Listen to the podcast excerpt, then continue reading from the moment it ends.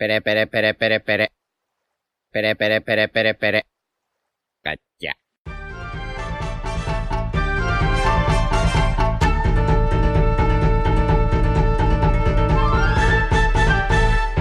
Hola Nakamas, bienvenidos una semana más a Radio Pirata, vuestro podcast favorito de One Piece. Hoy estamos aquí, como siempre, con nuestra tripulación habitual. ¿Qué tal chicos? ¿Qué tal Yute? Hola, buenas, ¿qué tal?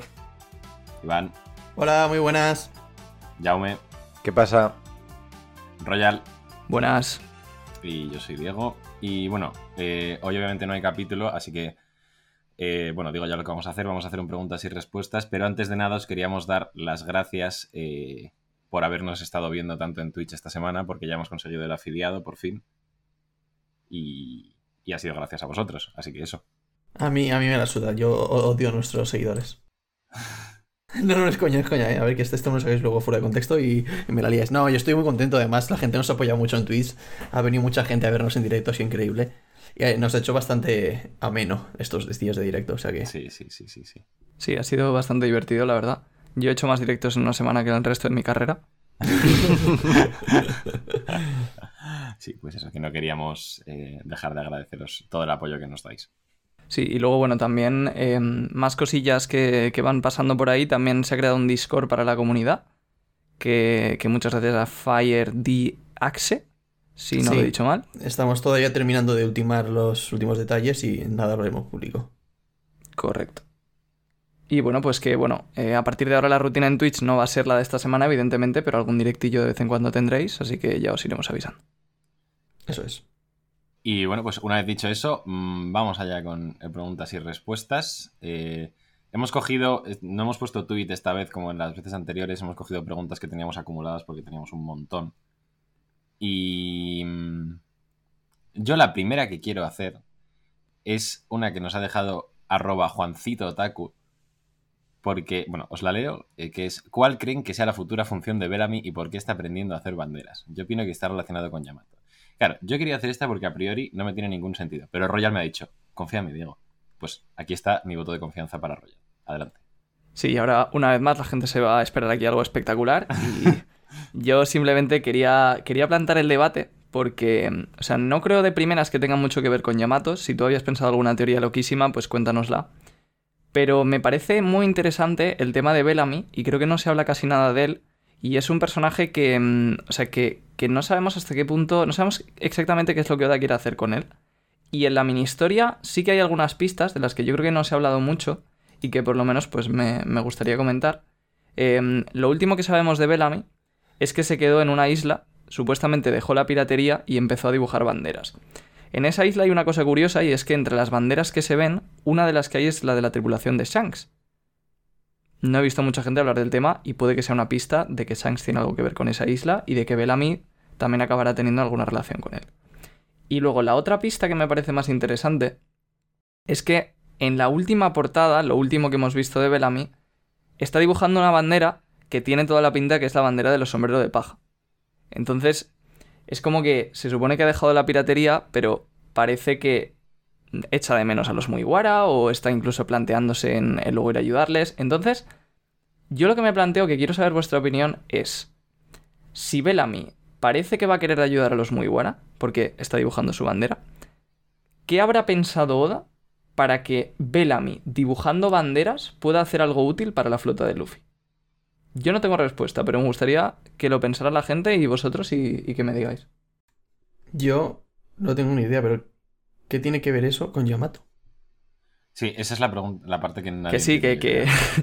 lo, lo de Yamato como si no existiera, por favor. Ah, vale, o sea, esto es el que deja la pregunta, que su teoría es que esta relación con Yamato, yo no sé dónde está la relación, pero tú te quedas simplemente con lo de Bellamy y la bandera, ¿no? Sí. A ver, es que utilidad como tal, igual no tiene ninguna. O sea, no, no todo tiene por qué ser útil. Simplemente es un, no sé, mensaje de redención para Bellamy. Sí, igual simplemente es un mensaje de Oda de decir que mm, Bellamy ahora está más cerca de los Mugiwara y que como que les apoya. Ya está, no tiene por qué hacer nada más. Sí. Para que a lo mejor, si en una, en una futura guerra final le vemos aparecer, pues no nos choque tanto, ¿no? A mí eso me gustaría bastante. La única utilidad que le, que le he visto yo, y que no creo que sea así, porque con Shirohige ya no es así, es que imaginad que cuando llegue la guerra final y toda la flota ya vaya a apoyar a Luffy, pues que todos tengan la bandera de los, de los Mugiwara. O sea, podría quedar muy espectacular ver una flota espectacular, enorme de barcos con el Sunny delante y detrás mm, miles de barcos todos con la bandera muero, de eh. los Mugiwara. Me muero. Me muero, o sea, tal cual. O sea, rollo como Avengers Assemble. Del Caribe. Ah, Bueno, iba a decir Avengers Assemble, cuando ap- aparecen todos detrás del Capi, pues igual, todos detrás de- de- del Sunny. a mí me ha hecho pensar en, en la tercera de Piratas del Caribe cuando se juntan todos. Pues no, pues ahora que lo dices, sí, también, toda la razón. Pero aquí sí que vamos, que eh, sería increíble eso. Lo que pasa es que no sé si a Luffy le gustaría. De hecho, se- seguramente no, pero da igual porque nosotros sí. Claro. Pues a, a mí me gusta mucho esa idea, ¿eh, Jaume? Yo también creo que va por ahí los tiros. Yo lo que había pensado es un poco eso de que, eh, por ejemplo, hay tripulaciones piratas que son aliadas de Luffy que sí que ya tienen su bandera. Pero todos los reinos que se unan a Luffy en la pelea final, a lo mejor no tienen bandera. Entonces Bellamy sería como el encargado de hacerles esa bandera para todos. O sea que... ¡Guau! Me muero, ¿eh?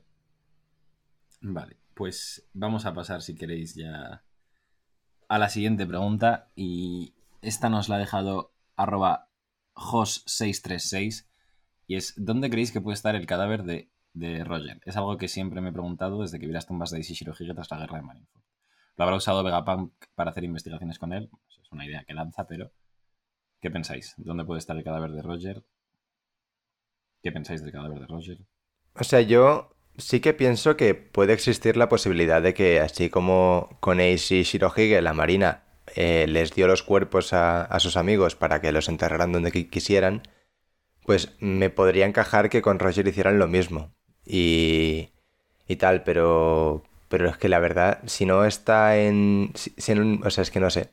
O sea, como mucho Laugh Tale y no lo veo, en plan, que esté enterrado al lugar donde solo él llegó como capitán. Pero... Yo, sinceramente, lo que creo es que no hay cuerpo de Roger, que lo quemaron. Porque me parece un cuerpo tan importante y tan significativo que tú imagínate que alguien lo roba por lo que sea y le pone una sombra como con Moria. O imagínate que si, si hacen una tumba sería un lugar de peregrinaje para los piratas. Sí, yo- Entonces yo creo que el gobierno se limpió un poco las manos, por así decirlo, lo quemó, no dejó rastro de él y, y fuera. Y no se complicó. Tuvo que ser una situación complicada para Garp esa, ¿eh? Si pasó eso. Sí, también. Exacto, es, es lo que iba a decir lo de Garp. O sea, yo solo veo dos opciones. Lo que ha dicho Iván, o que Garp les pidiera el cuerpo a la Marina, igual que hizo Shanks, y lo enterrara en algún lugar así especial que sea como secreto, y por eso no van todos los piratas ahí. y en algún momento. Sí, eso sí Sí, que... o sea, Sí. una escena de Garp yendo a la tumba de Roger. Pues esa... Me, me quedo con esa, ¿eh? Me quedo con la de Garp, sinceramente. Sí, o sea, de no quemarlo es lo que más sentido le veo. Y tendría que ser algún sitio así simbólico que sea como. O sea, que se vaya a ver en algún momento de la serie. A mí la verdad que no se me ocurre ninguno. God Valley, donde pelearon juntos y derrotaron a Rox. Me parece que es donde Garp elegiría enterrarlos y esa responsabilidad cayó sobre él. ¿Os imagináis que cuando vayamos a God Valley esté la tumba de Roger ahí? Podría ser la hostia. Pero es que es una tierra de tenrubitos, ¿eh? Yo no creo que esté en God Valley. No, yo tampoco lo creo. Pero sigue siendo de Tenryubitos. Debería, no se sabe, pero si lo era antes, ¿por qué no lo iba a ser ahora? O sea, intentad ver esto no desde un punto omnisciente como el nuestro sobre la obra, sino eres Garp y te dicen, vale, te- venga, te vamos a dar el cadáver de Roger, que era tu amigo, eliges dónde quieres enterrarlo. Yo creo que el primer sitio en el que, en el que pensaría es ahí, que es como donde unieron fuerzas por primera vez y Sí, sí, sí, tiene, tiene todo el sentido del mundo. Además, sería un buen momento para verlo porque God Valley es isla misteriosa, que no sabemos nada, y cuando lleguen no ahí. te lo esperas. Sí. Pero Pues eso me parece un poco raro si hay tenrubitos. Que tampoco sabemos. A God Valley pues, no suele llegar mucha gente tampoco, ¿no? Hombre, No. su- suele llegar tan poca gente que es una isla que no existe. Vale, vale. Es que, no es que además, si es una isla que no existe y si, ex- y si existe, sería el mejor sitio para enterrar a Roger también. O sea, con no existe me refiero a que está borrada del mapa. Entonces, es en teoría, de encontrar. claro, los únicos excepto que van los que ya son. saben dónde está. Por eso, pues igual sí que tiene todo el sentido que esté allí, ¿eh? O sea, es un poco como el Laugh Tale del gobierno mundial. Hmm. Es la hostia, Un poco, sí. Vale, pues muchísimas gracias, eh, Jos636, por tu pregunta. Vamos con la siguiente. Nos la deja arroba franrugo en Twitter. Y es, ¿creéis que existe algún tipo de relación entre Im y Rox? Eh, pues, pues yo creo que no. Pero ninguna. A lo mejor no, ninguna. O sea, relación En, eh, de- depende cómo quieras entender la pregunta. Relación pueden tener, que hayan coincidido alguna vez o lo que sea, pero. Sí. Una vez coincidieron a la salida de de un after. no, pero. pero a lo mejor que Rox descubriese que In existía o alguna cosa así. No a lo mí se sé. me cuadraría. Pero relación de que mucha gente se piensa que Rox es Im, ni de coña. No, de hecho, eh, es una teoría que ha, ha cogido fuerza últimamente, sobre todo por el tema de que, de que Rox quería ser el rey del mundo y tal, pero, pero yo no lo veo personalmente, porque a mí me encantaría que Im fuese un tío que mm, no conocemos nada de él todavía, o sea, que sea, un personaje completamente nuevo. Y por otro lado, porque no me imagino al, al Gorosei que, en plan, teóricamente, llevan vivos des- des- desde el siglo vacío, de repente poniendo por encima de ellos a un tío mm, como Rox. O sea, pierde un poco el sentido. No, nos falta mucho contexto y, historia de los personajes, pero es que no. Yo pienso que Im va a ser un personaje completamente nuevo y que entre Rox y, Im lo que dice Iván, que como mucho, pues eso, que Rox conocía su, su existencia. Todo lo de Rox. o sea, vamos a saber algo más. Rox ha sido un personaje que, pues ahí está. Y ya está. Me parece que. No sé. Tiene que haber algo tocho detrás de Rox. Que no digo ni que sea Im ni que esté relacionado con Im. Pero. No, hombre, no, eso, por supuesto, algo. Hombre, tú, tú piensas que Rox nos lo han presentado como con una sombra. O sea, Rox tiene que volver a salir como mínimo pa- para enseñarnos su diseño real. Eso para empezar. Y cuando nos presente su diseño, nos presentará toda su historia, seguro. Y de hecho, no descartaría que tuviese que ver con el pasado de Kaido y que lo junten ahí, o no sé. Exactamente, sí. O sea, yo espero que, que al final de este arco, cuando se cuente. O sea, por lo menos en un momento crítico de la pelea, en el que estén Big Mom y Kaido como ayudándose entre ellos, yo me imagino muchísimo un flashback de, de esa pelea en Gold Vale. Valley. Sí. Me- eh, O sea, ver esa pelea. pu- Puedo dar un salto y atravesar el techo. Te lo juro. O sea, tampoco tenga muchas esperanzas con eso porque según, o sea, conforme estaba últimamente, igual te la muestra así con pinceladas. Pero, pero es que es como la pelea más bestia de la historia del mundo de One Piece, sin Ya, ya. ningún tipo de duda. Sí, de hecho, Oda se está esforzando mucho con la guerra de Wano, pero vamos, es que la de God Valley le da 30.000 vueltas ya. Pues, pues, solo con los de la gente que había, una absoluta barbaridad. ¿Creéis? Es que ahora ya se me están ocurriendo cosas de God Valley. ¿Creéis que Rox tenía fruta?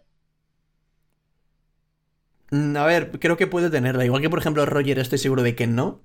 Creo que Rox podría tenerla, pero no se me ocurre decir ninguna en Se dice, no se dice que Rox muriese ahí, ¿no? Porque digo, a lo mejor tenía la de Kaido y Big Mom Se la dice pilló. que se le comió el mar o algo así, como que se, Se, da a entender como que desapareció junto con la isla y tal, pero queda muy ambiguo. En plan, digo, lo mismo muere ahí. Big, Big Man pilla la fruta y es la que tiene Kaido ahora. Entonces, por eso el favor, porque le dio la fruta de Rox, ¿sabes? De como, en plan, su capitán. Pero me parecería un poco. Un final un poco mierda para Rox, ¿no? Si pasó eso.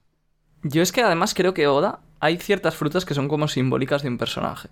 Entonces la del dragón es muy simbólica de Kaido, no creo que la tuviera Rox. Pero es que se la da en ese momento, ¿eh? O sea, bueno, en el momento en el que está en la tripulación. Pero no es. Claro, lo que ha dicho Real tiene mucho sentido. O sea, no es lo mismo que aparezcan dos personas en la historia que tienen la fruta de Bon Clay, que. Pues, ok. A que tengan la fruta de Kaido.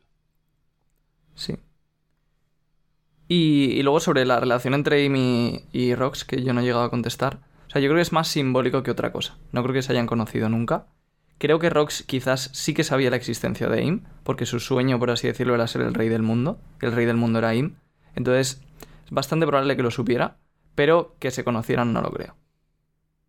Pero vamos, puede ser, ¿eh? Está la puerta abierta. Pues, eh, bueno, ahí están nuestras opiniones sobre lo de eh, Im y Rox. Muchísimas gracias, Fran, por tu pregunta. Vamos con la siguiente que nos la deja Adrián Santos en YouTube. Muchas gracias por tu pregunta. Y es, ¿en qué punto de la historia, de lo que queda, se encontrarán Luffy y Dragon? Hmm. ¿Qué creéis? Yo no tengo ni puñetera idea. Punto de la historia. Igual ahora mismo lo que más sentido me tiene es incluso en la guerra final, ¿eh? porque es que antes no sé cuándo. Sí, Sí. no, yo creo que Yo- cuando descubre el One Piece, igual ve que necesita algo que tiene Dragon o alguna cosa así para buscar, o no sé. Bueno, o en, o en God Valley. En God Valley vale todo, ¿eh? O sea, todo lo que no nos encaje va, va para God Valley. Sí, sí, ahora mismo tiene ya Vegapunk, tiene... En la tumba de Roger se va a encontrar Luffy con Dragon también. Siguiendo un poco la. Sí, siguiendo un poco la.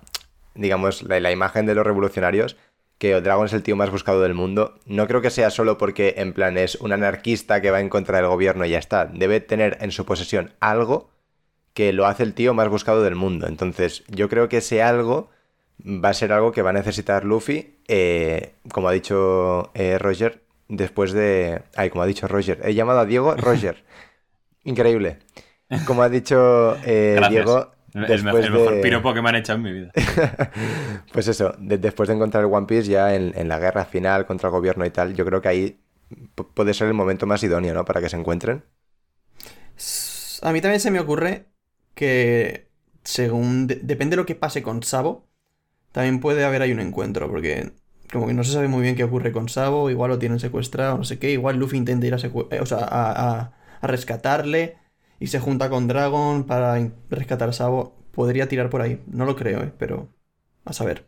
Sí, yo creo que puede ir por ahí. Eh, yo me olvido de mis propias teorías, pero pensándolo así ahora como desde cero, se me ocurre y me gustaría que Dragon y Luffy se encontraran no a propósito, sino porque su camino se cruza. Es decir, que Dragon quiere cambiar el mundo y Luffy no quiere cambiar el mundo, pero lo va a terminar cambiando. Entonces, que llegue un punto en el que sin hacer nada y sin buscarlo ninguno de los dos, porque a los dos es como que les da un poco igual el otro, se acaben cruzando. Y sea el momento del reencuentro y puede que sea incluso en Mario y Joa, por ejemplo. Molaría también que los dos se necesiten entre ellos. Que, Es que, ¿sabes Lu- qué Luffy pasa? necesita a Dragon y Dragon a Luffy. Es que Luffy. Es que no veo a Luffy yendo como detrás de Dragon porque necesita. No, no, no, pero no, de- no detrás, no detrás, pero sí que llega un punto en el que se crucen, como dice Royal, y que, porque Luffy está yendo hacia un sitio, o sea, Luffy tiene un objetivo y Dragon tiene otro objetivo, y se cruzan y tienen que cooperar. O sea, yo veo que sea o accidental, como ha dicho Royal, porque al final, aunque tengan distintas mentalidades, los dos van a acabar consiguiendo lo mismo. O que Dragon sí que más o menos tenga claro, entre comillas, que Luffy va a encontrar One Piece y sepa lo que tiene que hacer. A mí una cosa que me gustaría es que Luffy, en plan, como que casi que le cayera mal Dragon, como que pasara un montón de él. O sea, me, haría mucha gracia que ese reencuentro que no, no- no lo estamos esperando muchísimo, casi que esperamos más el de, el de Shanks y Luffy, pero que cuando se encuentren Dragon y Luffy, Luffy como que diga, "A ver, este tío me, me- me la pela completamente.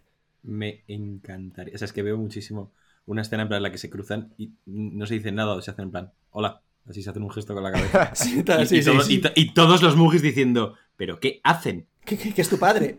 Sí, eso, eso yo me lo imagino muchísimo, sí. Y una cosa que no estaría mal es que en nuestra cabeza son como totalmente distintos, que en el fondo luego cuando se conozcan se compenetren muchísimo, sin hablarse entre ellos. Eso sería súper guay. Y, y O sea, imaginaos a los dos peleando juntos y sin Mira. tener que hablarse y sin parecerse casi en nada. De hecho, es que veo, veo eso y subo a imaginar a los tres peleando juntos con Garp. Yo- Esa escena... Hubo una época... Oh, nunca Una me lo época esto- imaginado. Nunca me lo había imaginado y puede ser la putísima hostia. Me da algo, ¿eh? Hubo una época que esto lo puedo comentar, además luego lo fui descartando y tal, pero cuando estuve pensando quién iba a pelear contra el Gorosei, una de mis hipótesis era que iban a ser 5 Ds, porque el Gorosei y los dragones celestiales son las antítesis, por así decirlo, de los D. Ahora ya no lo creo, pero una de las primeras opciones que pensé fue que los que pelearían contra el Gorosei serían Luffy, Dragon, Garp, eh, Low, y el otro tenía dudas y llegué incluso a pensar que podría ser Barba Negra, que al final como que se redimiera y demás. Pero en esa, o sea, en esa teoría iban a pelear juntos eh, los tres contra el Gorosei, sí. Sí. Sí, y además, teniendo en cuenta que el, el- el enemigo final de la serie eh, va, va a ser Im como tal, a mí no, o sea, no, no me desagradaría que después de eh, Luffy derrotar a Barba Negra, Barba Negra se uniera a él y le reconociera como rey de los piratas contra el gobierno mundial. A mí sí. A mí no me gustaría nada eso. A mí, Sí, por a el mí sí que me tiene Barba Negra me parece inviable. Es como si eh, Barba Negra es un Luffy, es la, es la otra cara de la moneda que es Luffy. O sea, y tú te imaginas a Luffy perdiendo y diciendo, vale, pues ahora voy contigo. Y de hecho es que Barba Negra es el descendiente o el heredero de la voluntad de Im. Entonces sería como decir que el propio Im se pondría del lado de Luffy. No, para mí no tiene... ¿Por, por qué de la voluntad de Im? Porque quiere gobernar el mundo. De Shebek, o sea, de Sí. Rocks, ¿no? ¿Sería? Pero Rox viene Sí, de o sea, también. es- esto no sé si lo hemos comentado alguna vez, en- Oh. pero creo que yo mucha gente ya lo da por hecho. Que por un lado es Im y Joy Boy en el siglo vacío, luego en la generación de Roger fue Roger y Sebek, y luego en esta generación es Luffy y Barba Negra. Y que es Indra, Ashura, Hashirama, Madara y. Naruto Sasuke. Entonces, pero ¿crees, bien. crees que, ¿creéis que existe la Pero posibilidad bien. de que Im sea un D? Eh, Im- un D, yo, yo creo que no. Pero. Yo creo que la posibilidad existe. Claro, creo que es una Hombre, posibilidad, claro. pero yo creo que no va a serlo. No, más que nada porque es lo que ha dicho Royal, o sea, si siguiendo como e- esa línea, ¿no? De, de Im Rocks, de, de Rocks eh, Teach, pues tendría sentido que Im fuera un D, pero un D de los, de los malos, como Teach, ¿no? Y como Rocks. Igual es que cuando el enfrentamiento entre Joy Boy e Im se dio, los D no existían, por así decirlo. O sea, sí existían, pero no se habían puesto la D todavía, ¿sabes? Eso puede ser. Bueno, eso. Bueno, Royal callándose como una puta, así que... Royal podemos- callado como una cerda vietnamita. Eh, A ver, así yo que- estas son cosas que pensé hace cuatro años aproximadamente, pero... Tampoco, tampoco tenías que humillarnos. eh, no, pero sí, la, o sea, la respuesta más rápida es que sí que creo que existe la posibilidad, claro. Pero es lo que ha, lo que ha dicho Diego. eh, la D no estaba puesta todavía. No, no- Vale. no habían sacado esa, esa actualización todavía. Y volviendo al tema de Dragon, ¿algo que decir? Eh, ¿Creéis que va a haber un arco solo de los revolucionarios? Por eso de que la imagen esa famosa de hace unos años que salía en plan el arco de Wano eh, y Whole Cake. Había como cuatro revistas, ¿sabes? Sí, que eran los uno que era un supuestamente dragón, los ¿no? había uno que se llama Revolucionarios, sin más. Eh, yo creo que no va a haber un arco dedicado enteramente a los revolucionarios. Yo creo que ahí Oda simplemente tendrá las ideas de lo que quiere hacer con los revolucionarios en distintos arcos. Sí, de hecho, yo te, te voy a desmontar la teoría porque había también un libro que era de los ataques de Luffy y del Gear Force. Oh, no. Un libro entero de ataques. Sí, o sea que lo- los libros son más como libros de ideas y, por ejemplo, como en el Reverie salieron los revolucionarios, seguramente tendría ese libro para eso. Pues sí, igual ese libro ya lo ha gastado en lo del Reverie, como tú dices. Sí, a ver, que obviamente vamos a tener que ver más cosas de los revolucionarios, pues porque nos introdujeron a los comandantes, tenemos ahí la situación de Marillo que no sabemos cómo está, pero un arco como tal me parece que es que ya no tiene cabida en... O sea, un De arco hecho, sin Luffy el- ahora mismo. El propio Oda lo dijo, que no lo hemos comentado con lo de Dragon, de que mm, los personajes que más pena le daba no poder contar más en la serie eran los marines y los revolucionarios. Y es un poco por eso, porque al final la historia es de piratas, entonces tienes esos personajes que también son muy interesantes y tienen su historia, pero ¿en qué momento la cuentas? O sea que ojalá hagan en algún momento un poco como han hecho con Ace y demás, un spin-off, por así decirlo, y que lo dibuja otro mangaka y nos lo cuenta. Pues estaría bastante bien. Sí, a mí me encantaría que cuando termine One Piece nos, bueno, nos den un montón de contenido y de, y de historias extra de, de precuelas o de historias que no nos han contado para ampliar un poquito el mundo de One Piece y las historias de un montón de personajes, porque es que de verdad que van a quedar una de preguntas y de, y de misterios por ahí. Yo no tengo claro que vayan a quedar muchos misterios. en Yo tampoco. Yo creo que o Oda lo va a cerrar todo. exacto, No, pero no, no me refiero a misterios de la serie, me refiero más a, pues lo dicho, la- las historias de los revolucionarios o un poquito más de, de Roger o en plan... Sí, o sea, que tampoco misterios como tal, pero simplemente cosas que se Claro. podrían ampliar si a Oda le da la gana. Sí, sí, o sea, Que- son infinitas. misterios no, no es la Que son- palabra, que, claro, ver, la, la palabra es más curiosidad por, en plan, Es que esas yo- cosas. Yo me imagino a Oda que tiene. O sea, no hasta los cojones de One Piece, pero. Hasta los cojones de One Piece. O sea. eh, eh, o sea, pensad que lleva. eh, empezó con. eh, empezó con 20 años, a- o, o con menos, a escribir One Piece. Y ahora ya lleva más años escribiéndolo que la edad que tenía cuando empezó. O sea que. Prácticamente toda su vida es One Piece. Y que tiene que tener unas ganas de terminar, por lo menos, para tener unas vacaciones. O para o, escribir otro, otro manga, aunque sea de otra temática, pero mucho más cortito o lo que sea. eh, que no creo que Oda, cuando acabe One Piece, quiera escribir nada más de One Piece. Yo creo que se va a olvidar y lo va a dejar ahí. Y va a decir, mira, ya está, he dedicado toda mi vida a esto, ahí lo tenéis. Olvidaos ya de esto. ¿Te Y si no lo imaginas? escribe Oda, que no lo escriba nadie más, por favor, porque viendo otros ejemplos que no voy a mencionar, pero todos sabéis a qué me refiero. ¿Te imaginas a Oda? ¿Qué ganas tengo de terminar One Piece para dibujar otro manga? Hombre. Oda no dice siempre que lo que más quiere hacer es viajar en cuanto acabe. Sí. ¿Te imaginas que sigue el COVID cuando acabe One Piece? No, hombre. Hijo de puta, qué no, depresión. mira, sí, sí, no. Qué depresión. No podría dice, estaba riéndose el cabronazo. Al hombre que nos ha dado la vida. Pobrecillo Oda y pobrecillo nosotros, os imagino cinco años más con el COVID. Bueno, sí, vale, no. pues ahí- Bueno, Sí, el, sí. COVID, el COVID se, se va y justo la semana que acaba One Piece pues, sa- sale el COVID-20. El COVID. Nah, pero yo me imagino a Oda eh, que para él One Piece es como un árbol eh, gigantesco, un árbol milenario, y tiene que convertirlo en un bonsai para contarnos la historia. Qué buena... No, o sea, me parece una buena metáfora. En plan, lo que has dicho tú de que, o sea, es como que tiene ramas infinitas casi la historia y tiene que ir quitando muchísimo para, para contarnos. Por eso yo siempre comento que a, a veces cuando falla una teoría creo que es algo que Oda quería hacer, pero no lo ha hecho. Y de hecho en el... Claro, sinvergüenza. A ver, que no se lo digo con las mías, desgraciado. una teoría. Lo digo en general. He, fa- he fallado, pero no por mí, ¿eh? sino porque es que Oda al final no ha Que querido a hacer Oda esto no que le daba tiempo a retomar a Monet y demás. Entonces, bueno. Los creyentes lo tienen claro. Así ya. Poca gente te habrás encontrado más creyente que nosotros en tus teorías. Sí, de hecho el otro día me lo dijo un amigo, me dijo... eh, no, no sé cómo me lo dijo, pero en plan, parece que te estén comiendo la polla en los podcasts. Y y Parece. que no, pero Y- yo, yo se lo digo, le digo, no me la comáis, porque no es para tanto. Pero es que es inevitable a veces. Pero si es que no es cuestión de, de comer la polla o no, o sea, es cuestión de que en muchas cosas estamos de acuerdo porque creemos que tienes razón y en las que no te lo decimos también, como por ejemplo ahora que, de que te has flipado tres pueblos. Pues nada, y para terminar con eso, eh, Oda dijo en una entrevista en, en Viz, creo que fue, que no se preocuparan los fans porque él estaba eligiendo para contar la historia las mejores de las mejores ideas que tenía. Como eso, pues un poco la, la poda, la increíble poda que está haciendo para terminar pronto. Es que creo que nunca en mi vida he confiado tanto en un autor de una obra como en Oda. Ya ves. Es que sé que lo va a hacer bien todo. Yo, yo tengo miedo en el fondo, ¿eh? Pero bueno. Yo, yo ni- Yo de cara al final, ningún miedo, ¿eh? No, al final yo tampoco. No, al final, es que. Oda, si no, si no me equivoco, ya dijo que, lo- que el final, en plan, que la viñeta final la tiene hasta pensada ya. Sí, sabe cuál es. Sí. Sí. Es que, Cosa que tampoco me parece muy...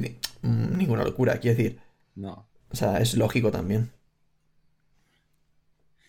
Eh, sí, iba a seguir tirándole bifa a Naruto, pero voy a parar, que va a parecer que no me gusta y me encanta. Pues eh, bueno, si nadie quiere decir nada, que en realidad esta pregunta era de Luffy y, de Luffy y Dragon y hemos acabado hablando de, de todo. Así que bueno, muchas gracias Adrián Santos por, por tu pregunta. Y la siguiente nos la deja arroba ceref, cereflink, perdón, en, en Twitter. Y es, ¿creen que morirá alguien de la tripulación y que Yamato se termine uniendo? Vamos a hablar de estas cosas que nunca hemos hablado. ¿Morir en guano? Ni de coña. No, morir, morir en general. Bueno, pues es que... Asumo, vamos. En realidad lo he cogido más por O sea, son dos preguntas diferentes. Una es si morirán Sí. y otra es si Yamato se unirá. Vamos, yo lo interpreto así. Me parece más interesante hablar de ello desde esa perspectiva. Ah, no, si va a morir alguien en Guano, que obviamente no. O sea, yo quiero comentar simplemente el punto al que ha llegado la comunidad de que con tal de que sea una Yamato, prefieren que muera algo muy bueno. Como Yute matando a Madre Carmel en su tripulación. Perdón, no sé de qué estáis hablando. Jamás mataría a una cama mía. Si, si solo puede haber 11, pues que se muera uno, pero Yamato entra. Que, Pues- bueno, lo de Yamato ya lo hemos hablado 200.000 veces, yo creo. Pero lo de que creéis que, que morirá algún Mugi en general en la serie. Si queréis digo yo lo que pienso y me contraargumentáis vosotros porque estáis todos más o menos de acuerdo, excepto yo. Yo creo que no va a morir, o sea, lo mío es muy corto. Yo, yo creo que no va a morir ningún Mugiwara nunca. Y ya está. Yo, ta- yo también, ¿eh? Ah, ¿tú crees que no va a morir nadie? Ah, vale. Pues nada, pues, pues tira, Royal, tira. Con lo tuyo. No, yo creo que no va a morir ningún Mugiwara para que sea una Yamato. Jaume y Yute. A mí me encantaría que sí. Pero más que nada es porque, en plan, de cara a disfrutar la obra, creo que en un momento emotivo como ese me puede gustar mucho. Pero ya está, sin más. En plan, no creo que sea necesario ni, ni mucho menos. ¿Estás diciendo que disfrutarías de la muerte de un Mugiwara? Sí, así es. Canyute. Jaume. o sea, yo... mm, A mí no me gustaría, como ayute, que muriera ninguno, pero sí que veo la opción bastante probable de que Usopp la palme, porque... Es decir, el sueño de Usopp, mm, si no me equivoco, es el, el único sueño que se puede cumplir antes de llegar al One Piece, ¿no? Entonces él se puede convertir en un gran guerrero del mar y ser valiente y todo eso. eh, y hacer esa hazaña antes de encontrar el One Piece. Entonces no me extrañaría. Eh, y además... se puede cumplir antes. Sí, también, el de Zoro también. Eh, entonces, no me extrañaría que, que Usopp mm, pudiera ser uno de los... Bueno, o el que pueda morir de cara al final de la serie. Pero, pero a mí no me gustaría, ¿eh? A mí, o sea, a mí mi sueño es que lleguen todos vivos al final y, y se vayan de aventuras juntos como el rey de los piratas Luffy, ¿sabes? Pero sí que lo veo probable. A ver, de morir, yo creo que sí que. De morir, que creo que no, pero de morir, yo creo que Usopp tiene más probabilidades por lo que dices tú de su sueño y tal. Lo que no creo para nada es que muera antes de llegar al One Piece. Yo creo que al One Piece van a llegar todos y si muere sería en la guerra final. De hecho, es que Sí. eh, yo creo que. Ahora que lo estaba pensando, o sea, el sueño de Usopp, pues, ser un bravo guerrero del mar, tal, y mucha gente piensa que pues la manera más eh, clara de, de que nosotros lo veamos en la historia es que se sacrifique por X. ¿Y no os parece que molaría mucho que cumpliese su sueño? No, no lo he pensado mucho, ¿vale? Pero como haciendo alguna demostración de lo valiente que es eh, delante de Yasop. Porque el sueño de Usopp viene de que él considera a Yasop un bravo guerrero del mar y un pirata, y siempre le admiró desde niño, y, y su madre le dice, aunque nos abandonase, yo no me arrepiento de haberme casado con él, tal. Yo creo que sería muy guay que Usopp cumpliese su sueño así. ¿Qué opináis? Creo que podría estar bien, pero es que yo sinceramente el sueño de Usopp no creo que vaya a ser un acto que digas, ¡buah, mira!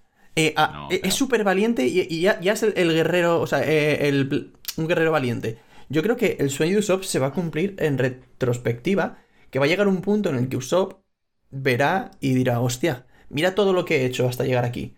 Me puedo considerar ya un- un- Sí. una persona valiente. ¿Y no te parece que como la culminación de eso podría ser algo como... O sea, obviamente Usopp lleva cumpliendo su sueño desde que se sube al Going Merry, Claro. pero... Pero que tenemos, necesitamos, o vamos, o asumo que Oda querrá hacer pues un clímax de ese arco y yo creo que puede ser algo como lo que he dicho. Vamos, Creo a mí me que- gustaría. Creo que, que sí. O sea, de hecho, más que que. O sea, es que mucha- es lo que dices tú. Mucha gente se cree que la mayor demostración de valentía es sacrificarse. Y para mí no. no. Para mí, la Sería un fracaso para Luffy, además. para mí sería un fracaso para Luffy. Y además de que es lo que dices tú. Creo que demostrarlo delante de su padre podría ser muy significativo. El único punto que a lo mejor le veo un poco en contra es que sería antes de encontrar el One Piece. Es Y. inevitable. Que se es que- algunos sueños antes de llegar a Laugh Tale. Es inevitable. ¿Tú Como crees? el de Zoro, el de Zoro que van a hacer, van a encontrar el One Piece y luego. Ya. Y, y después de no sé qué. No, visto así puede ser que tengas razón, sí. Lo, lo que has dicho, Diego, de, de Usopp con Yasop, esto a lo mejor no profundice mucho en la teoría de Elbaf, pero yo creo que tanto Luffy como Zoro como Usopp van a tener como un momento previo a cumplir su sueño, que es como una etapa, eh, como un momento en el que ya tú dices, están cerca, que es el de Luffy siendo un gran pirata, el de Zoro siendo capaz de pelear con Mihawk y el de Usopp haciendo ese acto de valentía que decías tú con Yasop. La cuestión es si el acto de valentía podría ser el mero hecho de pelear contra Yasop o va a hacer algo más en, en el buff que yo no he pensado, pero que podría estar bien. Lo que podría Sí, o ser sea- es un poco lo que dice Diego, perdón, Jaume, lo que podría ser un poco que dice Diego y lo que dices tú de como eh, un, un anticipo de, hostia, mira, Usopp aquí ya está siendo muy, muy valiente. Y que luego ya en la guerra final Usopp vaya totalmente desnudo y, y- Usopp y- es- y- lo veas en la guerra final. Usopp con el pop todo. green colgando, ahí quitándose pacifistas. Claro, claro, y ahí ya sea como, aquí ya es, es, es- es literalmente Dios, pero de verdad, y no tiene miedo a nada. Sí, o sea, es muy importante que haya una progresión, porque si no eh, sería muy desagradable. O sea, llegaríamos al final y sería como, vale, me quieres vender que ahora de repente es valiente y hasta ahora no lo ha sido. Porque hasta ahora es que sí que ha tenido una progresión, pero parece que da dos pasos adelante y tres para atrás, ¿no? Porque Yo es no como que, que por un lado... Sí, que por un lado eh, llega y dice que ya no es del trío débil, pero luego parece que realmente sí que sigue ahí. Eh, luego parece que, mm, que ya es más valiente y tal, pero sigue demostrando luego miedo, tanto en la escena de Dressrosa con, con lo de los enanos, tanto en Pan Hazard, por ejemplo, con lo de la barca y cosillas que pasó por ahí. Mira, Diego y yo nos estamos mirando y creo que vamos a decir Va, lo mismo. Dilo tú, sí. A ver, a mí esto me parece muy interesante porque mucha gente piensa como tú, Royal, y es que yo creo que... mm, ¿Qué es ser valiente? ¿Ser valiente es no tener miedo? No, o sea, Zoro no es más valiente que Usopp, por ejemplo. Eh, ser valiente es tener miedo y, y afrontar esos miedos y superarlos en según qué momentos. Si Usopp no tuviese nunca miedo, no, no tendría gracia. Usopp tiene que, mm, que demostrar momentos de valentía, luego volver a tener miedo y volver a superar esos miedos constantemente, porque si Usopp de repente deja de tener miedo, llegará un punto en el que sí, dejará ya de tener miedo porque. O, o tendrá miedo, pero los afrontará siempre. Pero tiene que haber momentos de donde Usopp dude para que veas que es capaz de superarlo. Pero, y sobre Sí. todo, que es verdad que, en, en plan, pues lo que tú has dicho, Royal, de que muchas veces se siguen haciendo bromas del trío débil y tal, pero yo creo que Usopp en los momentos importantes, pues yo que sé, cosas como lo de Sugar o en Enies Lobby o tal, siempre es verdad que tiene miedo o huye y tal, pero luego siempre acaba haciendo lo que tiene que hacer en los momentos importantes, ¿sabes? Cuando Sí, tiene que pero, estar, está. pero ahí, ahí yo no veo una progresión desde el inicio. O sea, yo diría que eso siempre lo ha hecho. Entonces, para ver esa progresión, yo creo que sí que se tiene que notar el cambio de no dudar. O sea, por ejemplo, en la escena de Dressrosa, eh, él realmente afrontó ese miedo, pero mucho después. O sea, se fue corriendo, se fue huyendo de los enanos mientras los estaban matando y luego volvió. Pues para mí que Usopp no tuviera miedo sería que... O sea, que fuera valiente, perdón, no que no tuviera miedo, sería que en ese momento, a pesar de estar acojonado, no dude ni un segundo y diga, os voy a salvar. Algo así. Yo eso creo que es, acabará pasando. Claro. claramente. Entonces nosotros veríamos el miedo de Usopp, pero veríamos cómo no duda de lo que tiene que hacer. Yo creo que eso va a ser el final de Usopp, el final del arco de Usopp, de, de- de tener miedo, mostrar que tiene miedo, pero no dudar. Pero creo que de momento es importante que tenga sus dudas. Sí, Claro, también sí, sí. no hay que confundir que el miedo de Usopp y un poco su cobardía, muchas veces Oda nos lo, nos lo enseña como gag cómico, que tampoco hay que darlo tanto peso porque es un poco la gracia del personaje. Sí. Sí, pero que es complicado para Oda eso, mantener el gag cómico y a la vez trabajar esa evolución para que no sea llegar al final y que de repente Usopp sea el más valiente. No, pero por eso yo precisamente creo que está trabajando bastante bien. El hecho de ir mostrándonos cómo tiene miedo, como lo suele vencer, yo creo que va a llegar un punto en el que cada vez tendrá menos, o sea, no que tenga menos miedo, sino que eh, le costará menos superarlo, cada vez le costará menos superarlo hasta que llegue un punto en el que no le cueste prácticamente nada. Pues muchas gracias por tu pregunta. Eh, Cereflink. Mm, Vamos con otra que nos la deja arroba Danilo barra baja 01 en Twitter. Muchas gracias. Y es, ¿qué piensan de Weevil? ¿Creen que aportará, ¿Qué creen que aportará a One Piece? Perdón. ¿Aparecerá en Wano? ¿Será un clon mal hecho? Saludos a, todo el equipo. Un saludo también para ti, de parte de todos. Y, y eso, ¿qué pensáis de Weevil? Yo creo que a Oda se le ha olvidado. Eh, tal cual. Y a, mira. y a nosotros también, la verdad. Eh, o sea, sí, sí, tal cual. El otro día, eh, cuando el capítulo 1007, que hubo tantas expectativas y tal, ni se me ocurrió pensar en Weevil, en que pudiese aparecer. O sea, fíjate la importancia que, que- O sea, yo pensé en mil, en mil situaciones, porque la gente dijo que el capítulo es increíble, que era súper inesperado. Pensé en mil cosas y luego vi el capítulo. Y luego al día siguiente dije, hostia, pues si Weevil existe, ¿por, por qué no, por qué no pensé en que este tío podía, podía haber aparecido en Bueno, ni siquiera me lo planteé. Además, es como que plantaba las semillas, ¿no? Porque quería ir a por mar. Por eso, por eso. O sea, que hubiera tenido sentido pensar en que Weevil podía haber aparecido. Y, y ni lo pensé. Sí. Y además, una pregunta, ¿Weevil no, no- era un Chichibukai? Sí, Sí, lo pero era. Ya no hay. Sí. A ver, con Vale, Weevil tiene vale, que ocurrir algo. que- O sea, Sí, pero es que yo lo que, eh, o sea, me, me desencaja un poco es el hecho de que te lo presentan y tal, como el supuesto hijo de Barba Blanca, que es súper fuerte y todo el rollo, y, y que encima es Shichibukai y tal, y es que desde eso hasta día de hoy, es que, que ya se han, se han eliminado los Shichibukai, es como que no sabemos nada de él, es como que el personaje está un A poco ver, ahí en, cuando- en el aire. Cuando, cuando se da la abolición de los Ichibukai sí que sale, creo, peleando contra unos marines, pero nada más. A ver, yo siempre había pensado que Weevil es el, sea, el típico personaje que Oda lo va a usar para demostrar la fuerza de otro. O sea, nos pone a Weevil, que es un tío que se va cargando gente, que nos dicen que ha derrotado a todos los comandantes de Barba Blanca, que no sé cuántos, que está al nivel de Barba Blanca joven, pero es como que no te enseña por qué, porque en el fondo le da igual, ni se lo va a preparar, porque lo único que quiere es que llegue, por ejemplo, Barba Negra Y, lo y nos demuestre, exacto, y nos demuestre su fuerza porque de un puñetazo lo mate. Y digas, hostia, acaba de matar a un Shichibukai de un, de un puñetazo. Tú, Royal, hubo una cosa que me dijiste. ¿eh? Una cosa que me dijiste una vez. Que sobre el diseño de Weevil, que mucha gente no- nos parece feísimo, porque las cosas como son, el diseño es una mierda, me parece horrible. Pero que.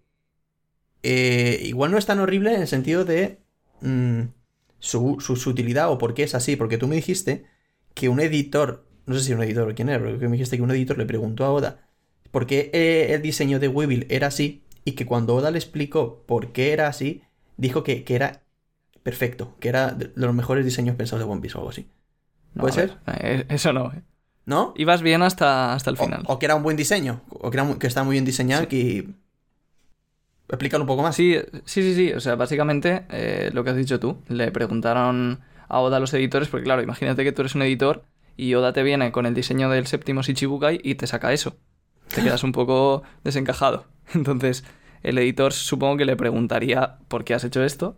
Oda se lo contó y entonces al editor le pareció muy buen personaje. Sea, Entonces, que entonces no creo que sea simplemente para que alguien venga y se lo cargue. Yo creo que luego tiene que pasar con Weevil. Además, si no, no te lo presentan ahí con su madre dando por culo por detrás. ¿Cuándo Eh, va a salir Weevil? Es que- No, pero es que precisamente los diseños yo creo así molestos de ver son los que te dan ganas de que alguien lo reviente. Entonces, Sí, pero ¿por a qué mí te sí lo... que me encaja que, que sea ese diseño si alguien le va a partir la cara. Ya, pero si te quieren meter un tío así, que es un poco extraño, que no sé qué, que dice que es hijo de Barba Blanca, ¿para qué te lo mete con la madre ahí? O sea, la, la madre, ¿para qué? Para que tú tengas claro que no es el hijo de Barba Blanca y que está siendo manipulado por esta tipa. Sí, por dar un poco de lore también, ¿no? Porque la madre está en, estuvo en Rocks, etc. ¿La madre estuvo en Rocks? ¿Que eso está confirmado? Sí. Ah, vale, vale. Sí. La conclusión que podemos sacar es que Weevil aparecerá en God Valley, como todo lo que no sabemos. Correcto. Eh, ¿Podéis hacernos una lista, chicos? Nos la pasáis por Twitter o... De cosas que van a salir en Gold Valley. Sí, no, cualquier cosa que no sepáis dónde, dónde puede encajar un poco la historia, tirad para God Valley y ya está. God Valley va a ser al final el mejor arco de One Piece. Estamos construyendo el próximo arco de más de 100 capítulos aquí en directo. Pues eso, muchísimas gracias. eh, no sé, te he dejado aquí, perdón. Muchísimas gracias, Danilo, eh, por tu pregunta. Vamos con una más que nos las deja arroba anormal incómodo en Twitter. Eh, y la pregunta es: En este arco se hablará de los éxitos con las frutas de Vegapunk. Por fin aparecerá y se resolverá de qué va el nuevo grupo científico de la Marina. ¿Por qué sí funcionó la de Vegapunk? Creo que es un buen tema. Nosotros también lo creemos, así que muchas gracias por tu pregunta. Mm, que, para God Valley y Vegapunk también. No, o sea, yo no. Igual se revela algo más de su fruta, ¿no? De, porque todo el tema de Momo, que parece que con el último capítulo plantan un poco las semillas, pues con la conversación del CP0 y tal. Pero, o sea, yo creo que aún después de Wano quedarán aproximadamente 7 billones de incógnitas alrededor de, Vega- de Vegapunk. Sí, o sea, lo, lo de Vegapunk, el otro día lo estuvimos comentando en, en uno de los directos en Twitch, porque mm, esto, bueno, habrá gente que se acordará. La siguiente teoría de la teoría general iba a ser una teoría de Vegapunk. Y eso es porque yo pensaba que Vegapunk iba a aparecer en el arco de Wano y este iba a ser el arco de Vegapunk. ¿Por qué? Porque en Wano hay un montón de cosas que tienen que ver con Vegapunk. Que sí el Kairoseki, que sí las Smile, que sí todo el tema de la contaminación y de las fábricas y de las armas artificiales. Que sí la fruta de Momo, que sí Kaido, que estuve experimentando con él. En fin, hay muchísimas cosas y yo por eso pensaba que iba a aparecer aquí. Pero ya a estas alturas me parece demasiado tarde. Porque creo que Vegapunk es un personaje tan importante que no podría simplemente aparecer al final del arco como un extra. Y, si lo hiciera sería más un poco como pues Kuma cuando salió al final de Thriller Bark, que sería como una presentación del personaje, y luego se va y ya tenemos otro arco de él solo. Entonces yo tiraría por algo así, pero no creo que Wano vaya a ser ya a estas alturas el arco de Vegapunk, ni que nos vaya a revelar todos los misterios aquí. Yo tampoco lo creo. Bueno, ya lo he dicho. Los demás chicos, ¿qué opináis? Pues, o sea, yo sí que pienso que algo veremos de Vegapunk en Wano, algo muy poco, pero que aún quedarán un montón de, de incógnitas en torno al personaje que evidentemente se resolverán más adelante, pero algo sí que pienso que veremos por lo que ha dicho Royal, porque hay un montón de, de cosas relacionadas con Vegapunk en Wano. O sea, yo creo que opinamos todos un poco lo mismo igual, ¿no? Sí. O sea, es que la evidencia está ahí. No tiene ya mucho más misterios. Muchísimas gracias, Fugitivo Acorazado, por, por tu pregunta. Vamos con una más. Que nos la deja arroba JeffersonVR22 en Twitter. Y es, ¿qué creen que sucederá con Urok, el monje loco? Es el único supernova que no sabemos nada de él. ¿En qué momento creen que se tope con los Mugiwaras? Pues muchas gracias por tu pregunta. Yo es que no tengo claro si se llegarán a topar, la verdad. Yo creo que. No, o sea, es que no me imagino ya a este tío haciendo nada en la serie. Es que yo, como buen fanboy de Skypiea, creo que, eh, y siendo que él es de proveniente de una de las islas del cielo, creo que cuando se nos hable un poco más de Skypiea, porque yo en mi corazón pienso que se nos va a hablar de Skypiea porque se va a relacionar con el siglo vacío, ahí también tendrá su importancia Oroge. Y bueno, y luego Bonnie al final, que son un poco los dos supernovas que quedan por, por desarrollarse un poco. Sí, pero Bonnie como que va a tirar un poco por lo de Kuma y tal, ¿no? Pero.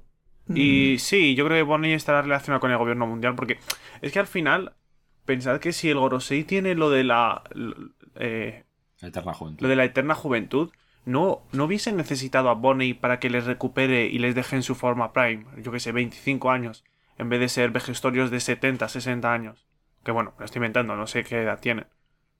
Puede ser, ¿eh? Es interesante lo que dices. Es que si. Yo. Si no es relacionado con Skypiea, no sé de qué manera puede aportar algo este tío Es que, a la serie. a ver, siendo que tiene las alas míticas y demás, o sea, yo creo que está clarísimo. Pero. Es que. Chicos, Sí, o sea, que es de Skypiea está claro. me estáis decepcionando. ¿Por qué? God Valley. Ah, bueno, claro. Claro, no vale. Claro, claro, como hostia, God claro. Valley. La carta trampa de God Valley. No, yo la No verdad sé. que tampoco sé muy bien qué va a hacer con él. Eh, una cosa que me llamó la atención, que, que estuve pensando el otro día y tiene que ver con esto, es que para la gente y para los habitantes del mundo de One Piece no existe una raza de habitantes del cielo, porque no saben que existe Skypiea y porque no hay ningún habitante que esté abajo en la Tierra. Y esto se puede ver, por ejemplo, que en la, en la lista de esclavos no está la raza de los habitantes del cielo y la propia Big Mom, cuando habla con King, demuestra, por así decirlo, que ella se creía que esa raza está extinta o que no existe. Y, y eso es porque básicamente no hay nadie de esa raza en, en el Mar Azul. Entonces, lo interesante de Urouge es que, que nosotros sepamos, si no me equivoco, y me corregís, pero lo comprobé y creo que no, es el único habitante del cielo que está en el Mar Azul. Y eso puede tener importancia. Pero. La última vez que le vimos no estaba en el mar azul. ¿no? O sea, no, estaba en una de las islas del cielo, sí, pero. Que ha llegado a Ha Shabbat y estado demás. en el Mar Azul. Pero sí. Pero una Y bueno, cosa estuvo en Whole Cake demás. pensando, lo de la conversación de Big Mom que dices con King. Ahí, se- ahí está hablando de la, de la gente de la isla del cielo de la raza de King. Vale, lo de, lo de Big Mom, cuando Big Mom habla con King, le dice que quedan tres razas que todavía no tienen su tripulación. La primera es la de los gigantes, obviamente, que eso ya lo sabemos, y nos faltarían dos. Entonces, no se entiende muy bien por cómo dice, por cómo habla, no se puede saber, porque ella dice que una de las razas se ha perdido en el tiempo, está extinta. Y luego dice, pero King, tú sigues vivo. Entonces, no se deja claro si King es parte de la raza que está extinta y sigue vivo, o es que la raza extinta ya no hay nadie y está totalmente extinta, y King es de la otra raza. Exactamente. Entonces, yo lo que interpreté es que eh, para mí King debería ser un habitante del cielo por las alas que tiene, y yo creo que Big Mom se piensa que esa raza está, está extinta, y que el mundo entero lo cree, y por eso no aparece en la lista de esclavos, y tiene sentido porque realmente el único que hay en esa raza, en el mar azul, es, es Urouye. Entonces, esa es mi idea, y luego la otra raza no sabríamos todavía cuál es. Pero, ¿Y tú crees que alguien como Big Mom no conoce la existencia de la isla del cielo o no ha ido? O sea, una pirata tan que lleva tanto tiempo dedicada a la piratería, que ha hecho tantas cosas, que está con gente tan fuerte. O sea, no sé. No, de hecho, es que ahora mismo solo sabemos que la, que la isla del cielo la conocían los piratas de Roger y los de Luffy. Plan, son los únicos que han ido. Plan, Kaido se tira desde una isla del cielo cuando lo conocemos. Kaido sabe que existe. hostia, es verdad. Igual se la ha cruzado volando por ahí. Sí, pero no, no la raza de los habitantes del cielo. O sea, a mí me, me llama la atención porque nosotros tenemos como muy... Damos muy por hecho la isla del cielo, porque los movies han estado ahí, pero solo la conocen ellos y muy poca más gente. Y yo creo que con la raza pasa lo mismo. Es lo mismo que pasa un poco con Im, que lo he querido decir antes, porque muchas preguntas eran de plan, oye, Roger conoce a Im, eh, eh, Rox conoce a Im, y es que nosotros como lectores sí, pero es que realmente tenemos que interpretar que nadie más de todos los personajes de One Piece conoce a Im, ¿no? O sea, yo creo que sería lo suyo. Pues ahora un poco lo mismo con Skypiea. Es decir, yo creo que desde, desde donde se tiró Kaido simplemente era una nube sobre la que se podía posar, pero no había una civilización como tal, como nos encontramos en Skypiea, ¿sabes? Entonces... Pero no estaba Uroge al lado. Sí, estaba. Pero estaba posado en una nube también. Uroge estaba descansando. Simplemente. Sí, pero si estaba Urog, podemos asumir que era una isla del cielo. Eso ya había gente. No, no creo Claro. que Urog esté solo en una nube. No, Vamos, o sea, que Pero igual. Kaido no lo vio. Igual Uroge- Kaido solo vio ahí a Uroge o incluso ni le vio. No sé, es que no me acuerdo cómo era. No, pero de todas formas, eh, o sea, no todos los que vivan en el cielo tienen por qué tener alas. O sea, la gente que tenía alas son de la civilización que llegó de la luna, pero tú puedes haberte pillado, como hicieron estos, que había unos globos, tú te pillas unos globos, que en el mundo de One Piece parece que, que o sea, los globos espectacular, porque puedes irte a la luna con globos y puedes hacer flotar una, una isla. Poca broma. está, está faltando el usuario de la fruta de los globos. Entonces, tú puedes hacer eso simplemente y ponerte a vivir en una nube y no por ello eres un habitante del cielo. Sí, O además. sea, sí, Un habitante justo eres, sí. claro, Pero, un nativo no eres. Sí. no, y también está el tío este con el que hizo una Time Scheme, ¿no? Que vivía como en las nubes. Ay, qué risa. Sí, exacto. Y ellos no eran, no eran Skypians. Era de Ni Sandians. Escapianers. Bu- Muchas gracias, eh, Jefferson, eh, por tu pregunta. Y yo creo que si os parece bien, vamos ya con la última pregunta que nos la ha dejado Diego, arroba Diego Tinaones, que es, bueno, que hemos, hemos estado hablando esta semana de él. Es un chico que es seguidor nuestro de Radio Pirata y es invidente, no, es ciego y no puede disfrutar la obra, pues, no puede ver el anime, no puede leer el manga y nos escribió muy agradecido eh, diciendo que gracias a nosotros pues puede volver a disfrutar la obra. Y nada, te queríamos mandar un saludo desde aquí porque no- nos hizo muchísima ilusión. Yo creo que es de- probablemente la cosa que más ilusión nos ha hecho desde que empezamos el proyecto. Completamente. Y, y eso. Que un abrazo para ti, Diego. Sí, un abrazo desde aquí. Eh, ya que dices lo que más ilusión nos ha, nos ha hecho, quiero recordar también otro mensaje que recibimos de, de un médico Es verdad. que, es, que se iba, eh, o sea, que estaba con pacientes del COVID y demás, si no recuerdo mal, y que nos dijo que todos los lunes por la mañana se escuchaba nuestro podcast antes de ir al trabajo y, y entraba con más energía. Sí, no, creo que de hecho lo que dijo es que estaba trabajando en la vacuna o algo así, ¿no? Pues, ¿eh? No me Sí, eh, Es que eso, eso fue hace ya un... sí, fue hace ya un tiempo lo recibimos. Sí, bueno, sea como sea, mola muchísimo Sí. que podamos motivar a gente, ¿sabes? Me parece increíble. Totalmente. Así que un abrazo tanto para Diego como el, Para... el chico este que nos escribió hace tiempo, que es que no recuerdo el nombre. No sé si es Royal. No, no me El acuerdo. médico de a bordo, vamos a llamarle. Sabes quién eres, así que El un, médico un- a abrazo fuerte para ti también. Y vamos allá con la pregunta, y es, ¿creéis que la obra se hubiese narrado de manera diferente si Oda la hubiese escrito con la misma edad o la obra ha madurado al igual que Oda después de 25 años? A ver, igual diferente sí que podía haber sido. Pero porque a lo mejor Oda sabe escribir mejor, sabe cómo plasmar mejor sus ideas. Pero en cuanto al contenido y a lo que quiera contar, creo que hubiera sido lo mismo. Y, ¿Sabes? A mí la pregunta me gusta mucho porque, o sea, yo creo que cuando, no sé vosotros, ¿eh? pero ya metiéndome aquí un poco a filosofar, yo cuando era pequeño como que te piensas que, vale, que tú vas a tener unas ideas y que toda la vida vas a pensar eso. Pero yo por lo menos cuando he ido creciendo me he dado cuenta de que mis propias ideas, ya sea políticas, ya sea en cosas muy básicas, van cambiando con el tiempo. Entonces, a mí me parece muy interesante el hecho de, tú eres un escritor como Oda, empiezas a escribir una historia que tiene unos mensajes y como esa historia te dura 20 años, tienes que seguir contando los mismos mensajes, pero a lo mejor ya no estás tan de acuerdo. Entonces, me parece interesante. Y creo que es muy difícil nosotros como lectores saber hasta qué punto hay cosas que Oda ahora haría de forma distinta. Sí, o sea, yo, yo sí que creo que la obra ha madurado, ¿eh? En bastantes aspectos. Sí, yo también. O sea, porque es normal, o sea, es, es bas- es que es básicamente lo que ha dicho Royal. Eh, tu, tu vida cambia, tus circunstancias cambian, tus, tus opiniones cambian, tu visión, de, tu visión del mundo cambia y eso es inevitable que se plasme en la obra. Sí, pero aún así lo que yo quiero decir es que Oda, cuando empezó la, la obra y ahora, tenía la idea de contar la misma historia. Y a lo mejor cambian matices, ¿no? Obviamente eso sí No, que cambiaría, sí, eh, pero lo que creo. quiere contar sería lo mismo. O sea, lo, que- eh, lo que quiere contar a grandes rasgos seguro, pero si es que Oda pensaba que One Piece iba a durar 5 años. Claro, o sea, es que, exactamente. O sea, la, la obra de Oda ha ido cambiando durante años. O sea, es, es que eso es un hecho. Entonces, si hubiese empezado más tarde, claro que hubiera cambiado. Pero no en lo esencial. A ver, es muy difícil saberlo. O sea, yo creo que el mensaje, que al final yo creo que es lo más importante, hubiese sido el mismo.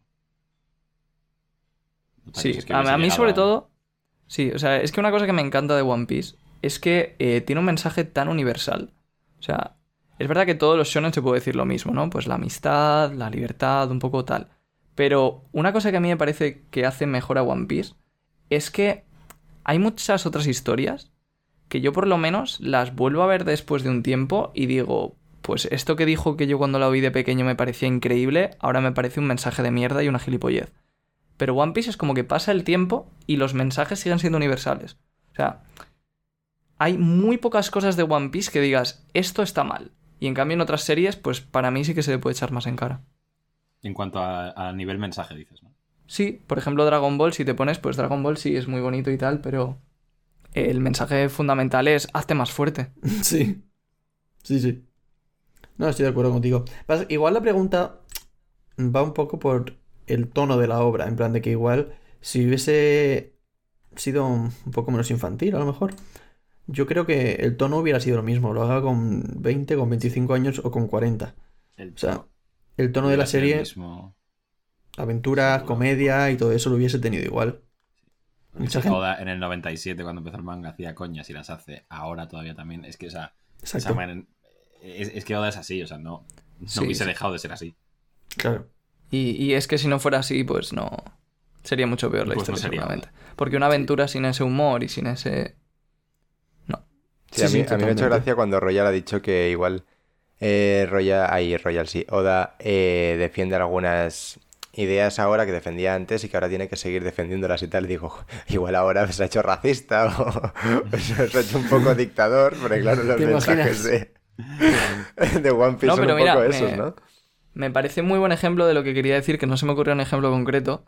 Eso está muy bien. O sea, imaginaos que cuando Oda empieza a escribir su historia, por ejemplo, hace a Sanji como un caballero que no pega a las mujeres, que tal. Vale, pasan 25 años, nos damos cuenta un poco de que hay dejes, por así decirlo, machistas que tenemos, pero ya has creado a tu personaje así. O sea, ya es su característica principal, no lo vas a cambiar. Es que yo, sinceramente, ¿eh? el, yo creo que el punto de que Oda, vamos a ver con Sanji y tal, pero el punto de que Oda haya hecho así a Sanji, no creo que tenga un- una visión machista. Entonces, yo creo que Oda lo puede mantener, porque para Oda lo que está haciendo Sanji es como todo lo contrario a machista, ¿sabes? Está siendo súper caballeroso y de que defiende a las mujeres y que no sé qué. Entonces, yo creo que desde el punto de vista de Oda no creo que él piense que tiene que cambiarlo. Es que al principio sí que era así, pero ahora es, más de índole sexual incluso, no las bromas. No, pero, claro, no, pero, pero no es lo mismo. El- el- o sea, no es lo mismo eh, la parte de Sanji que no quiere pegar a las mujeres que la parte de Sanji que es un acosador y que es un baboso. Eso igual, sí, que, lo- sí, eso sí. igual sí que lo podría Ah, cambiar. vale. Vale. Pero yo me refiero a la parte de no pegar a las mujeres. Yo creo que Yoda Sí. Creo que está haciendo un, un aporte feminista increíble incluso, ¿sabes? O sea, igual no, no tan así, pero que no lo, que no lo ve machista. Tampoco, ¿eh? Yo No, creo- no, no. No, no, no, o sea, no, e- e- enten- entendedme de que, de que en la cabeza de Oda igual lo que está haciendo es no hay que pegar a las mujeres, ¿sabes? No, El 100% mensaje. que no, porque el resto de mogis pegan a las mujeres sin ningún problema. O sea, no, no es eso, es simplemente... O sea, para mí la explicación más clara de lo de Sanji es pues su infancia, ya está. Solo, solo recibió amor por parte de las mujeres y... ya está. Hombre, ya, Sí, no, era, era simplemente un ejemplo, pero, o sea, más que volvernos a meter en el debate de Sanji, que si es machista Sí. o no, o sea, ah, lo que me parecía interesante es eso, que tú creas un personaje que a lo mejor es bueno al principio, pero a lo mejor 20 años más tarde te das cuenta de que esa actitud que tiene es, es mala. ¿Qué haces? ¿Lo cambias por completo? ¿Lo dejas igual? Es complicado. En cuanto a lo de, abo- en cuanto a lo de ser baboso, sí, ahí tienes razón. Es complicado, es complicado. Yao Yute, ¿queréis decir algo? Mm, no, es que yo en general, o sea, tengo la, la idea de que la obra no hubiese cambiado tanto.